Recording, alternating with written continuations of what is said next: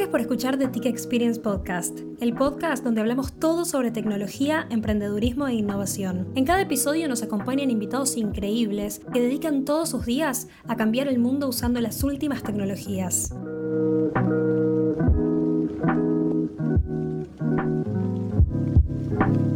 El día de hoy nos acompañan los creadores de Lecto. Ellos son Lisandro, Ulises, Gonzalo y Fausto, estudiantes de cuarto año de la especialización TIC.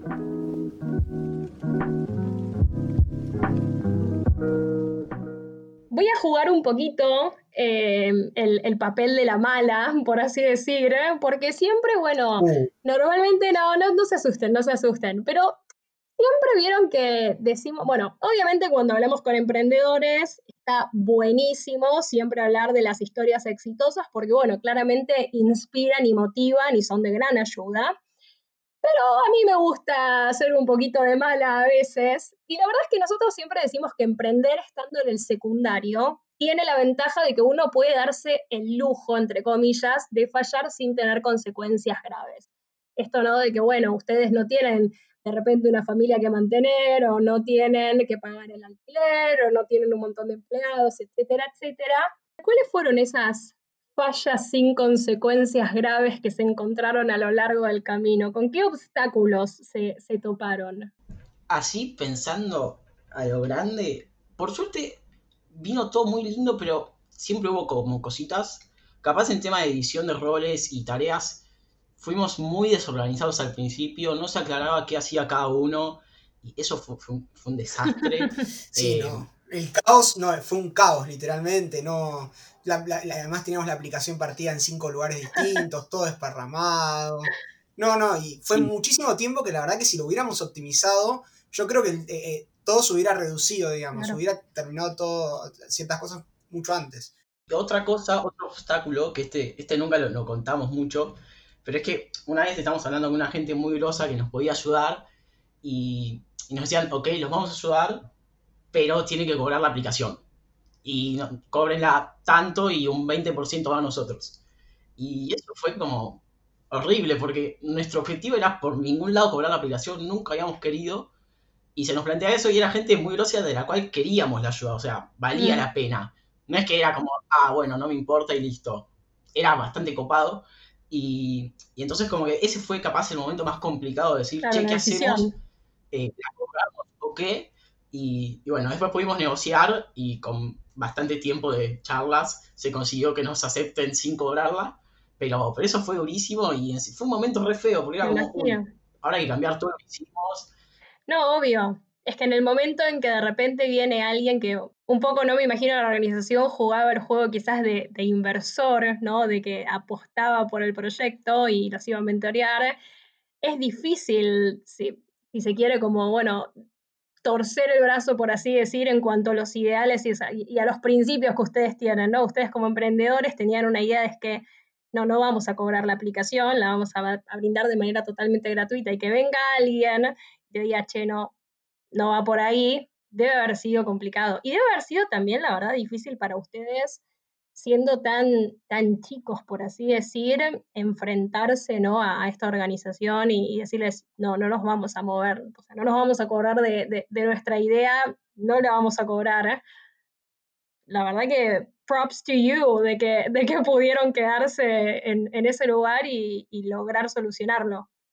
Sí, sí, fue, eso fue también bastante copado que ahí, por lo menos yo siento que aprendimos algo, que es que aprendimos a pedir ayuda, porque después de hablar nosotros y que capaz no se considera tanto, eh, pedimos ayuda a otra persona más, más grande que, que, nos ayudó y vino a hablar, em, fue Darío, el director de TIC, y él nos acompañó y ahí se, se, logró todo mejor. Y ahí también capaz está bueno la idea de que no, es, no necesariamente siempre tenés que estar solo, sino que puedes pedir ayuda y hay gente generalmente copada con ganas de ayudarte y hasta en eso hubo un aprendizaje, digamos. Claro, en esto tenemos que agradecer a, a, TIC, básicamente, porque, digamos, la ayuda de Darío y de un montón de personas más, no solo en esta parte que estamos hablando, sino en, todo el desarrollo del proyecto, fue como, es como algo que la verdad nos vino muy, muy bien y sería completamente distinto Lecto o el proyecto en sí eh, si no tuviésemos ayuda de ellos. No, y es un constante, es un constante aprendizaje todo esto. La verdad que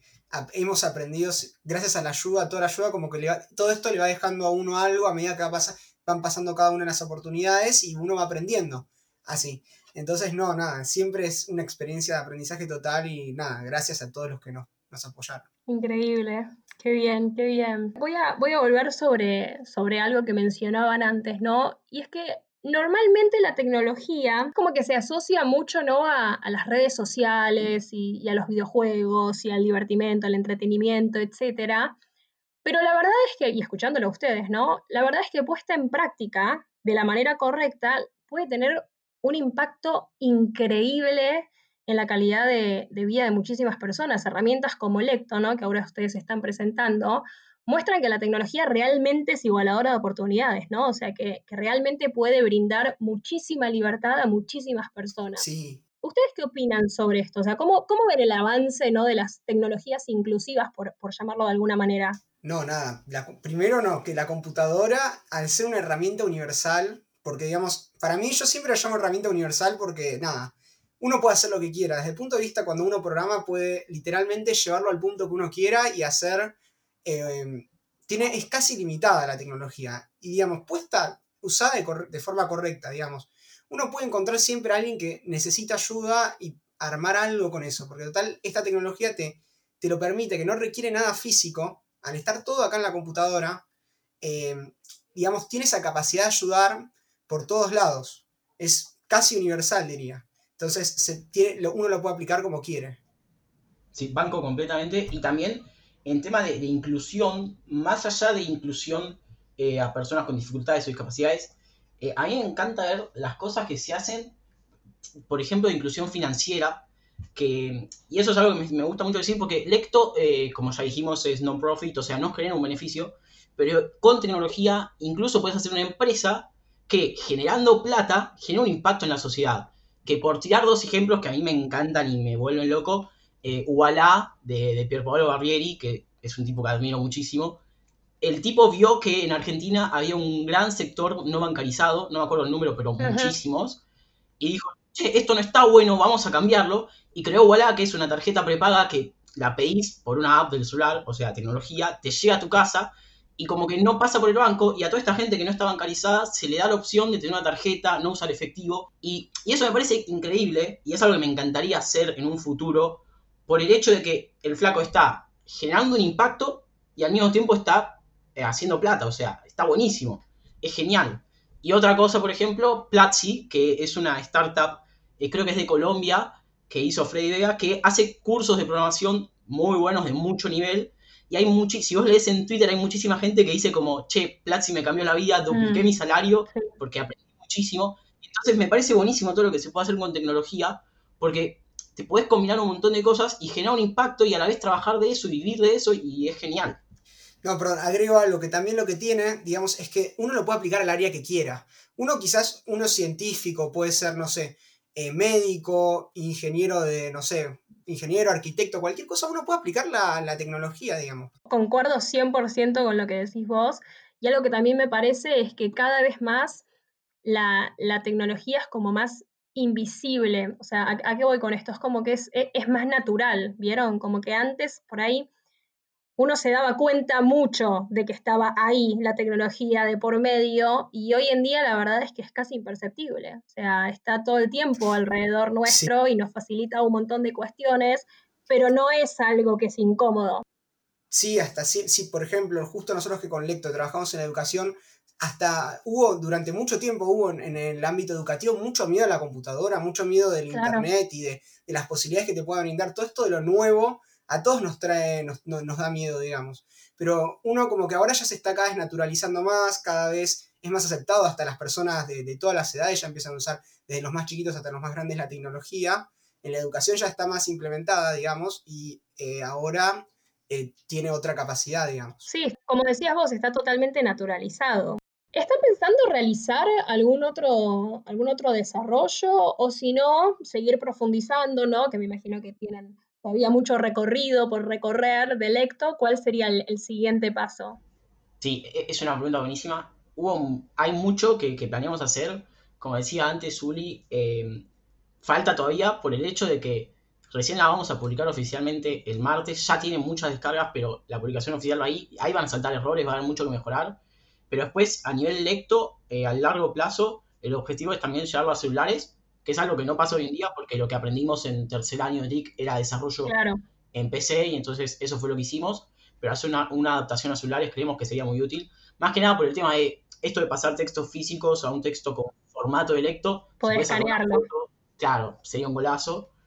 Y, después, por ejemplo, otra cosa que hicimos, que esto lo hicimos con DIFAM, la ONG, es un registro iberoamericano de personas con dislexia. ¿Que, ¿Qué es? Algo que pasa mucho. Sí, está bueno, porque algo que pasa mucho es que a las personas con dislexia no, no te das cuenta a veces si tienen dislexia o no, o capaz no les creen. Y lo que nos planteó la ONG era esto, de que había mucha gente que no recibía las adaptaciones en el colegio y como que el certificado de que tenés dislexia es, una, es un documento de 50 páginas. No te lo puedes llevar a todos lados. Entonces lo que hicimos, que ahora si quiere Gonza puede contar un poco más, es una web donde uno se inscribe, pone los documentos estos como archivos adjuntos, eso lo mira un psicólogo de la, de la ONG IFAM, lo valida y entonces se le genera como un pasaporte virtual que después la persona lo puede mostrar y tiene mucha validez porque la ONG está muy grande y, por ejemplo, el gobierno de España ya aceptó eso como un documento legal, digamos. Sí, y otra de las ventajas, por ejemplo, es que el documento este de 50 páginas que dice que tenés dislexia se puede perder fácilmente porque son hojas de papel. Eh, entonces, como está en el celular, no es el pasaporte, sería mucho más, además de portable, sería más seguro, porque aunque pierdas el archivo, se puede volver a descargar. Trabajan muy, muy codo a codo, ¿no? Con Disfam, o sea, a partir de la vinculación que tienen con ellos, quizás van surgiendo eh, nuevas iniciativas, nuevos proyectos. Sí, sí, ellos nos apoyaron, bueno, los conocimos en marzo de este año y desde ahí como que vieron mucho potencial y nos, nos apoyaron. Por ejemplo, ellos fueron los que nos dieron los primeros testers, nos hicieron contactos para que algunos chicos pudieran probar la aplicación y así ver cómo, funcionaba. Y desde entonces estamos trabajando, tenemos reuniones frecuentemente con ellos, nos dan, nos dan tips. Ellos, por ejemplo, nos llevaron a una reunión con el gobierno de las Islas Baleares de España para implementar Lecto en los colegios de ahí. Y eso está buenísimo y eso es algo que sin ellos sería casi imposible o muy complicado. Sí, está bueno, expande muchísimo el reach que va a tener su aplicación, ¿no? Hoy por hoy me mencionabas que tiene un par de descargas. ¿Cuántas descargas tienen hoy en día? ¿Sabes el número? 300. Ah, bueno, bastantes. Sí, bastantes. Sí. Porque en realidad fue raro, porque nosotros, ¿ves? Este fue otro error que tuvimos, que nosotros pensábamos que publicarlo en la Store de Windows iba a tomar mucho tiempo. Y entonces como que fuimos, fuimos muy lentos con eso y cuando lo publicamos nos lo aceptaron. Instantáneamente, fue realmente una sorpresa. No, nosotros no lo podíamos creer, que, o sea, hicimos una submission, a ver, ¿nos la prueban o no? Y nada, y salió que sí, que estaba todo bien. Esto me hace acordar, me hace acordar a cuando yo submití el podcast y dije, bueno, seguro Spotify va a tardar 85 años en aceptármelo, y a los 5 minutos ya estaba tipo, no, ¿qué? ¿Cómo que ya está en Spotify? No lo quería todavía. Exacto. Y así, bueno, mucha gente la empezó a descargar. Y después, el viernes fuimos a un evento que había mil personas en un vivo de, Facebook, que estuvo buenísimo. Y, ahí dijimos que la podían descargar. Si alguien quiere ir descargándosela, ya lo podría hacer. Sí, ya lo puede hacer en el Windows Store, o sea, en la, la tienda que está ahí en, cualquier computadora Windows o desde lecto.app. Perfecto. Lecto.app, ¿no? Ahí entran, la página web. Sí, app. Perfecto, y ahí pueden encontrar toda la información acerca de qué es el proyecto, que obviamente igual ya lo, lo super explicaron en el podcast, pero ahí van a tener información y sobre ustedes y cómo descargarla. Bueno, y un poco ahora sí, para, para ir cerrando el episodio del día de hoy, a nosotros nos encanta siempre cerrarlo preguntándoles a ustedes a ver si tienen algún consejo o alguna recomendación que le quieran dar a todos los jóvenes o no tan jóvenes también, porque la verdad es que nos escuchan personas literalmente de todas las edades. Amo ver las stats del podcast. Pero hay mucha gente que, que, la verdad es que nos escucha y les interesa aprender sobre tecnología o les gustaría empezar a emprender, ¿no? Y acá les quiero dar un poco el, espacio a ustedes que la verdad es que son realmente una fuente de inspiración después de todas las locuras que hicieron teniendo solamente 16, 17 años. ¿Qué consejo les darían? Yo, para mí, lo, principal en todo lo que tenga que ver con un objetivo, no solo en emprender, Después seguro alguien va a contar algo de cómo, cómo es mejor aprender programación o lo que sea, pero lo principal para mí cuando tenés un objetivo es que sea algo que, te apasione y, que, lo disfrutes, digamos. O sea, en lo que sea. En este caso en programación, pero en todas las cosas que, vi que nos fue bien a nosotros o a mis amigos, eh, el factor común es que hay una pasión y algo que, te encanta hacer y eso lo puedes potenciar. Y otra cosa que está bueno es que probablemente la pasión de cualquier persona que esté escuchando esto se puede usar para ayudar a otra persona o para generar un impacto. Entonces, buscar llevar las pasiones más allá de algo que queda en nada o en algo que te gusta, en algo que puede generar un impacto, creo que es algo buenísimo. Y, a quienes tengan hijos o lo que sea, posta que ayúdenlos a encontrar una pasión, porque si alguien encuentra su pasión de niño, es muy probable que, que haga cosas muy grosas, por el simple hecho de que lo encontró 30 años antes que la mayoría de la gente, y creo que eso es algo fundamental, buscar, dejar que busquen, que prueben y que encuentren algo que les gusta de verdad. De mi parte, eso creo que es importante. No, y sí, yo quería, ya que vos mencionaste la programación, es algo que hoy en día está buenísimo aprender porque realmente después uno lo que uno después haga cuando sea grande o si cambia totalmente el rumbo de su vida es algo que le va a servir, lo va a implementar, uno lo puede implementar a lo que más le gusta. Yo, yo me paso horas en la compu programando básicamente por, por eso, me, me divierte porque yo puedo hacer lo que me gusta, porque es una herramienta que te lleva a lo, a lo que uno quiere, digamos. Y eso lo hace genial. Y aunque sea algo muy loco, decir, uy, aprender a programar, eso puede ser muy difícil. En Internet, por todos lados, hay personas que te explican en YouTube, hay, hay, tutoriales escritos. O sea, mucho de la programación uno lo va aprendiendo día a día, eh, sentándose y programando y, y buscando, googleando horas en Stack Overflow leyendo cosas que preguntaron otros y le responden. Gracias Stack Overflow por tanto. Sí, sí, gracias Stack Overflow por tanto, siempre un apoyo para todos los Podría ser el sponsor del podcast. sí. Siempre como que te da, o sea, uno aprende constantemente cuando programa. Hay que estar, o sea, uno con estar dispuesto siempre a aprender y tener muchas ganas de aprender, eh, digamos, a partir de ahí el mundo es increíble y uno puede hacer millones de cosas y ayudar a mucha gente o quizás hacer algo que a uno le sirva o algo que divierta. Hay millones de posibilidades y lo puede aplicar a lo que a uno más le guste. Me encanta. Me, quedo, literalmente me quedo con las dos cosas que dijeron que son casi como el, lema, el motor de mi vida. Eh, me, encanta cuando se dan estas cosas de que ustedes dicen algo y es como casi como si lo hubiéramos planeado. O sea, no, no lo podrían haber dicho mejor de lo que yo esperaba que dijeran porque realmente esto que decías vos recién, dicho de las pasiones, yo siempre a mí me gusta decir, ¿no? Cuando uno realmente encuentra eso que le encanta, eso que lo mueve, eso que lo hace feliz, no sentís que trabajás un solo día más de tu vida. O sea, eh, esto que, bueno, eh, encuentro qué es lo que me encanta, qué es lo que quiero estudiar. No sé qué les pasa a ustedes, pero en realidad sí sé qué les pasa porque los escucho hablar con tanta felicidad y con tanta alegría de los proyectos que hacen que realmente no, no, no, es una carga, no es tipo, uff, tengo que ponerme a programar esta cosa del proyecto, todo lo contrario, es como, che, qué bueno que tengo que hacer esto. Así que eso es fundamental y me encanta el mensaje ahí que le dijiste a todos los padres que, nos están escuchando, que alienten y ayuden a que sus hijos puedan descubrir eso que les entusiasma, eso que, que los moviliza. Me encantó. Y en el mismo sentido, eh, me parece que, la tecnología hoy en día se vincula con cualquier área. Ya no es más solamente aprendo de tecnología, es aprendo de tecnología para el arte, para la música, para la medicina, para literalmente cualquier área, cualquier industria. Hoy la verdad esto que decíamos, ¿no? Está tan naturalizada, tan integrada con todas las áreas de la vida. Está buenísimo aprenderlo para, para poder crear ¿no? producciones nuevas eh, relacionadas a, nuestros intereses. Agrego algo que realmente te abre la mente. Eh, uno empieza a ver las cosas de forma muy distinta que las veía antes. A mí, por lo menos, programar me, me cambió la forma de pensar. Totalmente. Es que es literalmente una nueva forma de pensar. Yo siempre digo, ¿no? Que los lenguajes, y acá hablo con los lenguajes en términos, ¿no? De eh, inglés, español, francés. A mí yo me encanta aprender idiomas, soy fan. De hecho, a veces eh, no me sale hablar en castellano y se me mezclan los cables ahí en el cerebro y te, digo una palabrita en, inglés o en francés.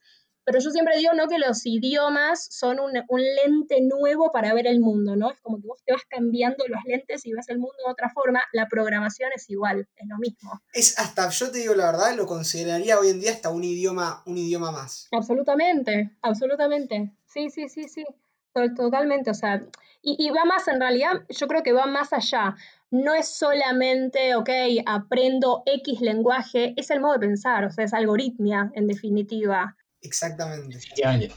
Bueno, chicos, muchísimas gracias por haber pasado por The TIC Experience Podcast. Espero que lo hayan disfrutado. Yo en lo personal me encantó, me encantó conocer más acerca de Lecto.